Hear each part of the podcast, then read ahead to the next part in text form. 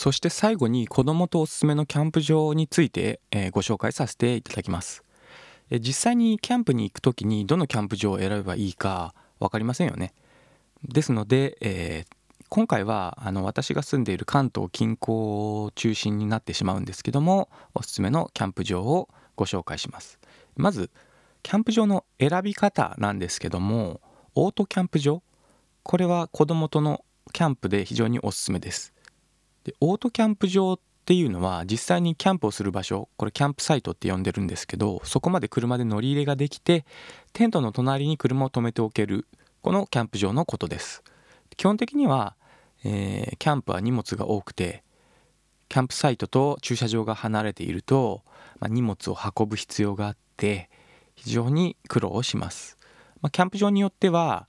あのーキャンプサイトまで荷物を運ぶための荷押し車っていうんですかね押し車とかリアカーを貸してくれるキャンプ場も多いんですけど、まあ、車で乗り入れてそこに、ね、荷物を下ろしてその場でキャンプができるっていうオートキャンプ場の方が断然楽ですしいいかと思います。で続いてあとフリーサイトっていうのも選択の基準にした方がいいかと思います。でこれキャンプ場にはフリーサイトっていうものと区画サイトという2種類があります。でフリーサイトっていうのはキャンプ場のあのエリアの中で自由に自分がどこであのキャンプを行ってもいい場所を選んでもいいというキャンプ場になります。こちらの方が自由度が高いただ高いんですけどもただ混んでいるキャンプ場ですといい場所はすでに埋まってしまうっていうこともありますので早めに到着して、えー自分のキャンプを行うキャンプサイトを選ぶことをお勧めしています。一方区画サイトっていうのは受付の時点でこのキャンプ場のキャンプを行う場所を区画を指定されてその場所でしかキャンプを行うことができません。まああの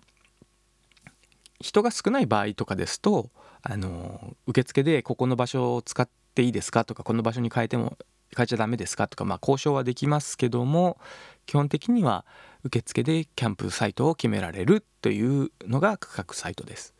場所を選ぶ自由度はま低いんですが予約をしておけばキャンプをする場所がないということはこれはないのでそういったまメリットデメリットありますけども区画サイトとフリーサイトというものがあるというのを覚えておいてください。まあ、一般的にキャンプ場にもよるんですけども大体オートキャンプ場の1泊の価格っていうのは5000円前後ぐらいですかね。うん、キャンプをするシーズンまあハイシーズンといってね連休の時とか夏休みの時とかは長期休暇の時はもっと高く1割とか2割アップになったりするキャンプ場が多いですけれどもまあこのぐらいの価格を基準として考えておけばいいかなと思います。あとこれとは別に食材であったりあと火を起こす薪とか炭このようなものも費用がかかります。ただ一家族であのキャンプサイト5,000円ぐらいと食材とか薪ぐらいなんでまあ大体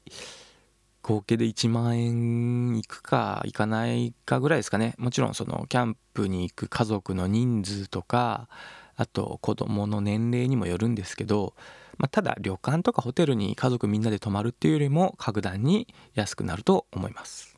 そしてあと確認すべきこととしてはチェックインとチェックアウトの時間。これですね。で一般的なキャンプ場のチェックインは13時頃。うんまあ13時とかまあ遅いとこは15時とかのところもあってあとチェックアウトは翌日の10時から11時ぐらいですかね。まあ結構午前中であることが多いです。ただこの午前中にチェックアウトしないといけないとなるとこの時間までに朝食を終えてあとテントとかキャンプ用品を撤収しないといけないんで結構バタバタになってしまいます。ですので特にお子さんが小さいとお子さんに朝食食べさせたりあと洗面させたり着替えさせたりとかしてると結構時間に余裕がなくなってきますのでこのチェックアウトの時間も選ぶ基準にした方がいいかなと思います。よってキャンプ場を選ぶときはチェックインの時間はなるべく早い時間。そしてチェックアウトの時間はなるべく遅いキャンプ場を選ぶといいかと思います。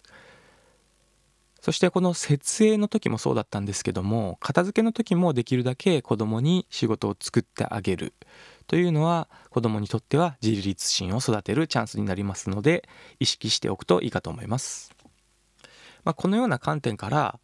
おすすめのキャンプ場いくつかご紹介させていただきますけれども先ほども申しましたが関東近辺で、えー、選ぶということにはなりますがまず1つ目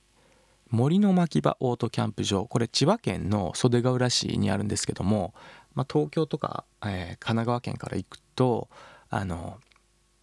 アクアラインを渡って千葉県に入ってどのぐらいかな車でもう千葉県に入ったら20分ぐらいですかね。そんな遠くないんですけどもともとここ牧場のキャンプ場なんですが、まあ、広々としててであとチェックインも午前中これ10時ぐらいだったかな。うん。ただまああの9時ぐらいから行ってもあの入れてくれます。でチェックアウトのこれ時間何何時だったかな？まあ午後なんですよ。4時か5時ぐらいでしたね。夕方の。なのであのー、1泊2日するといっても午前中に入れて午後夕方までいられるので非常にのんびりと過ごすことができておすすめのキャンプ場です。続いて静岡県富士宮市にあるふもとっぱらキャンプ場。これ有名ですね。ふもとっぱらキャンプ場。ここもですねあのー、非常に広い土地の中で目の前に富士山がドーンとあってまあとても開放感のあって気持ちのいいキャンプ場です。しかも値段もまあ5000円ぐらいだったと思うんですけどチェックインはこれ何時だったっけな？これチェックインちょっと調べる調べてみますけどそんなに遅くないんですよね。うん。昼ぐらいだったっけな。でそしてチェックアウトの時間がここもやっぱり午後の夕方、えー、4時ぐらいだったと思います。ですので翌日もチェックアウトの日ものんびり過ごすことができて非常におすすめです、まあ、何よりもこの開放感と目の前の富士山ドーンがこれ最高のキャンプ場なんでぜひおすすめ。したいと思います。ただやっぱ有名で結構、まあ、混んでると言ってももう土地がものすごく広いのでキャンプできないっていうことはないと思うんですけども事前に予約はしておいた方がいいです。そしてまあ3つ目最後のおすすめキャンプ場はここも結構あの有名どころではあるんですけども山梨県のあの道志村にある道志の森キャンプ場道志の森キャンプ場ですね。ここはまああのキャンプ好きの人なら知らない人はいないかなというほど有名なとこなんですけどもまあここは非常に山の中であと渓流川が流れているようなキャンプ場でして非常に綺麗です。あと値段も安いんですねここ。で時間も午前中から入れて翌日はチェックアウトがここも午後だったと思います。ですのでここも非常におすすめできるキャンプ場になってますので是非行ってみてください。あそうだ。で道志の森キャンプ場は予約がいらないんですよ。なので当日思い立ったら行ってあのキャンプをするっていう点でもいいかと思います。ただここもねあのすごい広いんですけど満車じゃないや何て言うんですかね。スペースがもう満員になってしまってキャンプができないっていうこともあるので、まこの道志の森キャンプ場がやってるツイッターで、えー、状況等を教えてくれるんで行く前に確認してみるといいかと思いますまあ以上有名なキャンプ場ばかりなんですけどやはりチェックインが午前中と早くてチェックアウトは夕方まで OK しかもサイトが広い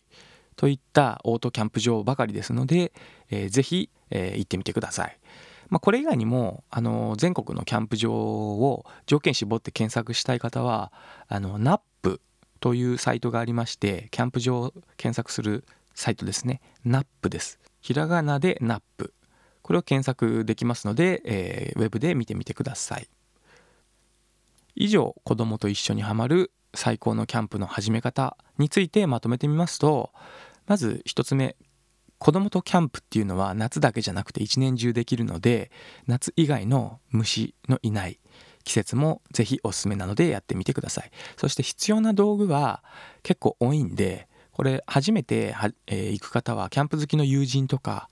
えー、が一緒に行ってくれるといいと思います。ただあの一緒に連れてってもらうとしても寝袋椅子食器はあった方がいいかと思います。全く道具持ってなくても全て貸してくれるキャンプ場もあるので調べてみるといいかと思います。注意点としては寒さ対策あと虫の対策あと子供に対して特にあのやけど焚き火の時のやけどあとロープにつまずいて転ばないように注意してあげるということが必要です。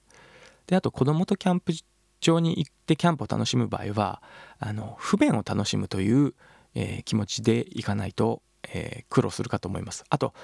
お子さんに対しても、えー、仕事を作ってあげて自立心を育てましょう。でキャンプ場の選び方で、えチェックポイントはオートキャンプ場でフリーサイトがおすすめですあとチェックインは早めチェックアウトは遅めのキャンプ場がおすすめです以上を参考に子供とのキャンプを楽しんでいただければと思います。まあ、初めは大変と感じるかもしれませんけど、慣れてくると家族みんなで協力して、えー、まあ、ママやパパももちろんそうですけども、子供も成長を感じられて、キャンプというのは子育てに、えー、おいて非常に楽しいかつ、えー、自立心を育てる場所になりますので、自然の中でのびのびと過ごして、子どもとの最高の思い出を作ってみてはいかがでしょうか。